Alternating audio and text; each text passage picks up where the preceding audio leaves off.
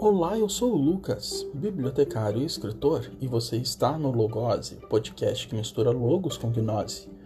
Você pode até achar estranho, mas eu vou te contar. Vem comigo nessa viagem, eu sei que você vai gostar.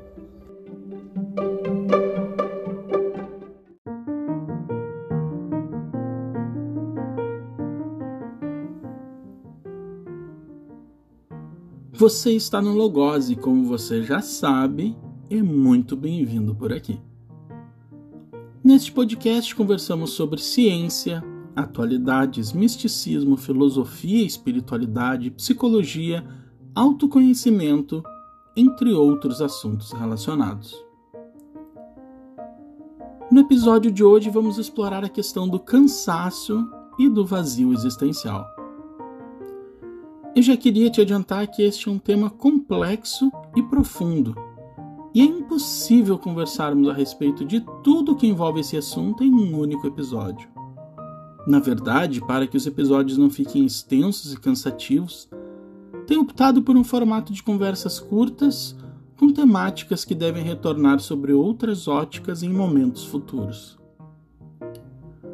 Enquanto esse episódio ingressa em seu conteúdo principal, como luzes de cinema que pouco a pouco se apagam, eu te pergunto: você já fez uma visita ao seu vazio existencial hoje? Tá, eu sei. Não deu tempo. O cansaço e a exaustão dos nossos dias tomam toda a nossa disposição. Então, vem comigo e vamos refletir a respeito.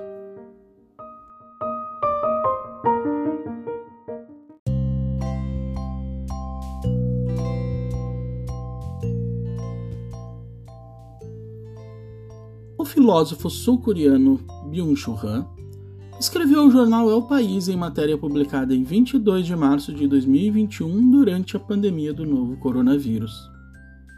Na matéria, Churran afirma que durante a pandemia nos sentimos ainda mais esgotados do que de costume e de que a inatividade provocada pelo confinamento nos causa fadiga.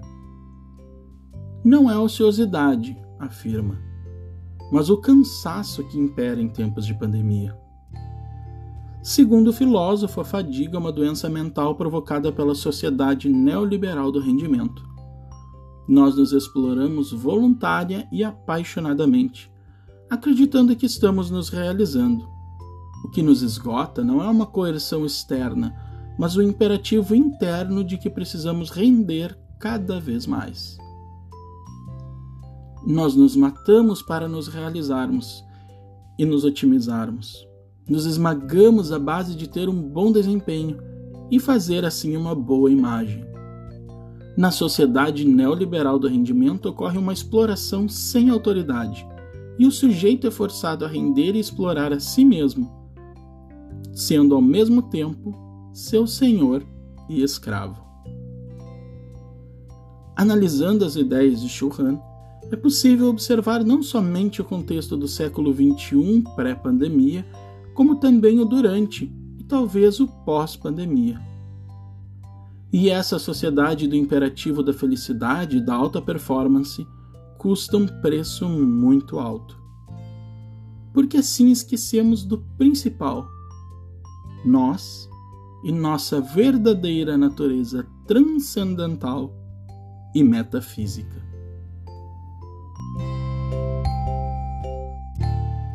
Todos estamos cansados, exauridos e sem forças. A sensação de insuficiência é constante, e nesse momento de pandemia, então, ela parece ter alcançado seu auge. Por melhor que nós possamos fazer e desempenhar as nossas atividades, sempre parece que poderíamos ir mais além, ou poderíamos ser melhores do que temos sido ultimamente. Em nossos projetos profissionais, crescem cada vez mais as cobranças por metas e por projetos e objetivos cada vez mais audaciosos. Em nossos projetos pessoais, então, também não é diferente. Estamos sempre inquietos à procura de algo. Parece que sempre falta algo a mais. Nas nossas famílias e nos encontros familiares, é comum que o jovem, à medida que cresce, seja questionado quanto às namoradas ou os namorados, E quando encontra alguém é comum que seja cobrado quanto ao casamento. E quando casa é comum que seja cobrado em relação a ter filhos. E quando tem um filho é comum que seja cobrado quando vem o segundo. E internamente nos cobramos porque precisamos ter a nossa casa, e quando temos, precisamos ter a nossa casa com talvez 5 ou 10 metros a mais. E também precisamos ter um carro, e quando temos um carro, também precisamos de um carro maior e melhor. E dentro das nossas casas, nós precisamos de sofás confortáveis. E se aquele sofá que tínhamos já era confortável, precisamos de algum outro que seja um pouco mais confortável. E assim, com essa sensação de incompletude interna, que se manifesta no mundo externamente, nós vivemos as nossas vidas correndo atribulados de um lado a outro, como formigas tontas, sem saber muito bem o que fazer. E assim como formigas, nós encostamos as nossas antenas, liberamos uma espécie de cheiro para que os outros possam saber mais ou menos qual o caminho. É como se estivéssemos correndo em uma esteira sem que a gente consiga parar, nem mesmo por um instante. Aqui a gente pode lembrar do mito de Sísifo.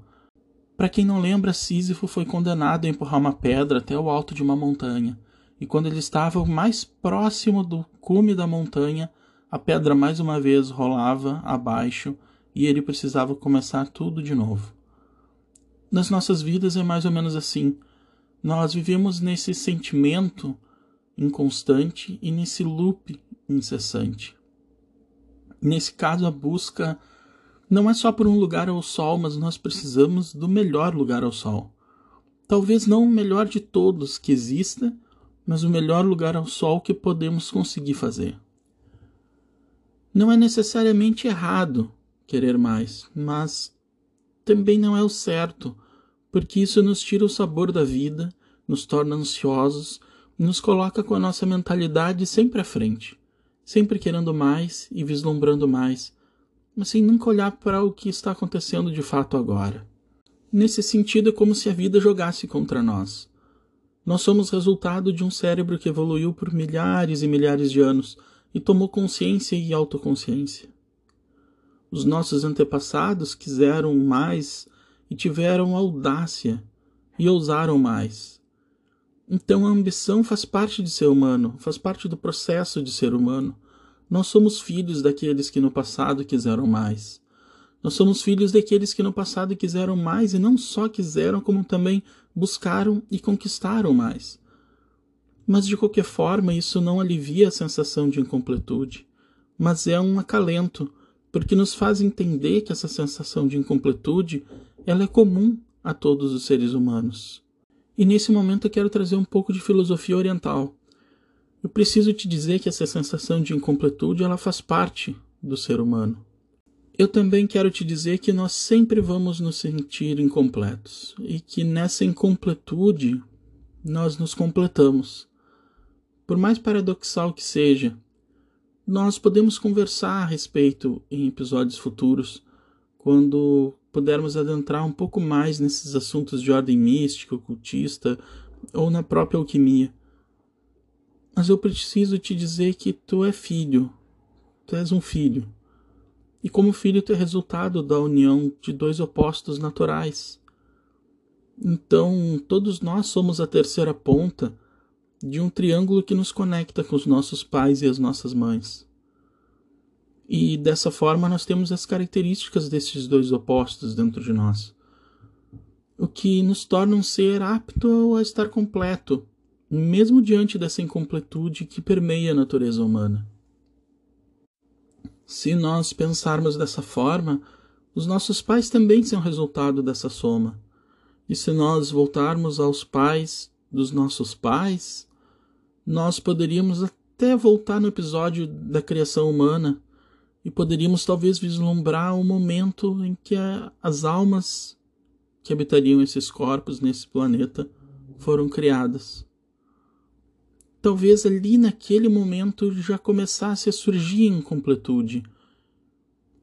Há muitas teorias que afirmam quanto à caída, a descida ou o descenso dos seres humanos ao planeta Terra. nas correntes espiritualistas, ou mesmo no catolicismo ou em outras correntes filosóficas, correntes místicas ou correntes religiosas, nós encontramos esse pensamento. Eu quero adentrar nesse tema mais à frente. É preciso mais profundidade, é preciso um pouco mais de leveza até para tocar em assuntos tão pesados de alguma forma. Mas esse sentimento de incompletude, ele fala alto dentro de nós. E nessa incompletude é que eu quero ficar nesse episódio. É preciso parar então e olhar para dentro de nós. É preciso que a gente se conecte com a fonte que tudo é, de onde tudo provém e de onde tudo advém. Essa fonte é como a órbita das esferas celestes que, numa órbita, espiralam em torno da luz e depois de milhões de anos vão ser absorvidas por ela. O que eu quero dizer é que a única forma de trabalhar essa incompletude e de se tornar pelo menos um ser minimamente completo de alguma forma, é preciso que inicialmente nós reconheçamos a nossa incompletude. Possamos olhar calma e silenciosamente para ela. Essa incompletude faz parte da natureza humana. Nós precisamos aceitar e integrar essa parte incompleta incompleta e constante dentro de nós. E ao fazermos isso, nós nos aproximamos dessa fonte. Essa fonte é, para lembrar o raciocínio que fizemos há pouco, nós somos filhos de pais que são filhos de outros pais.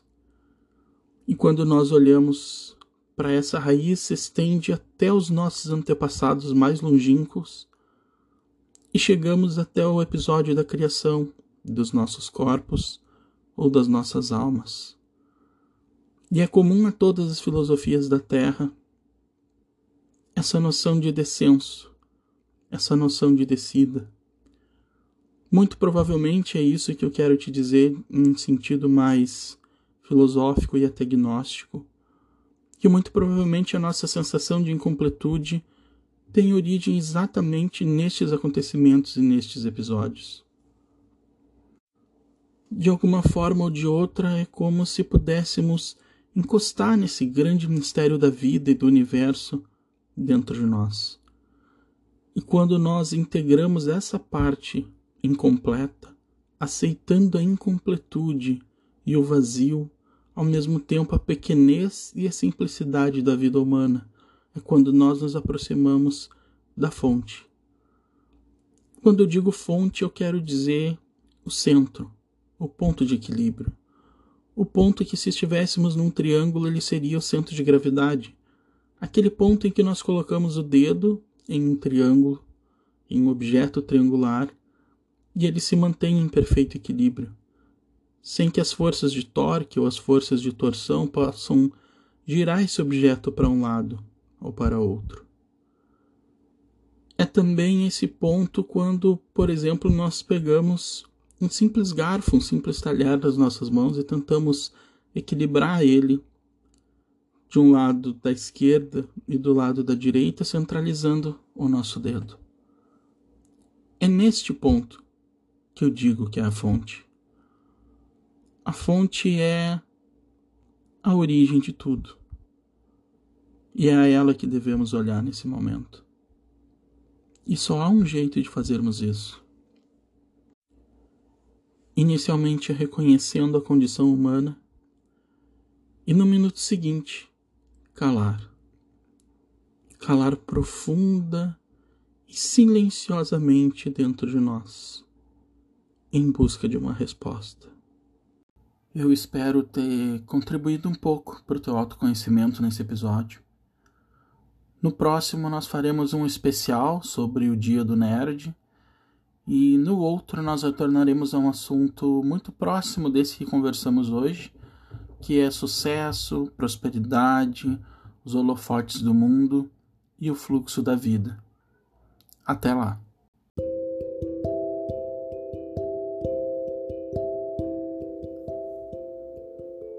Há um provérbio indiano que diz: Deus dorme na pedra, respira na planta, sonha no animal e desperta no homem.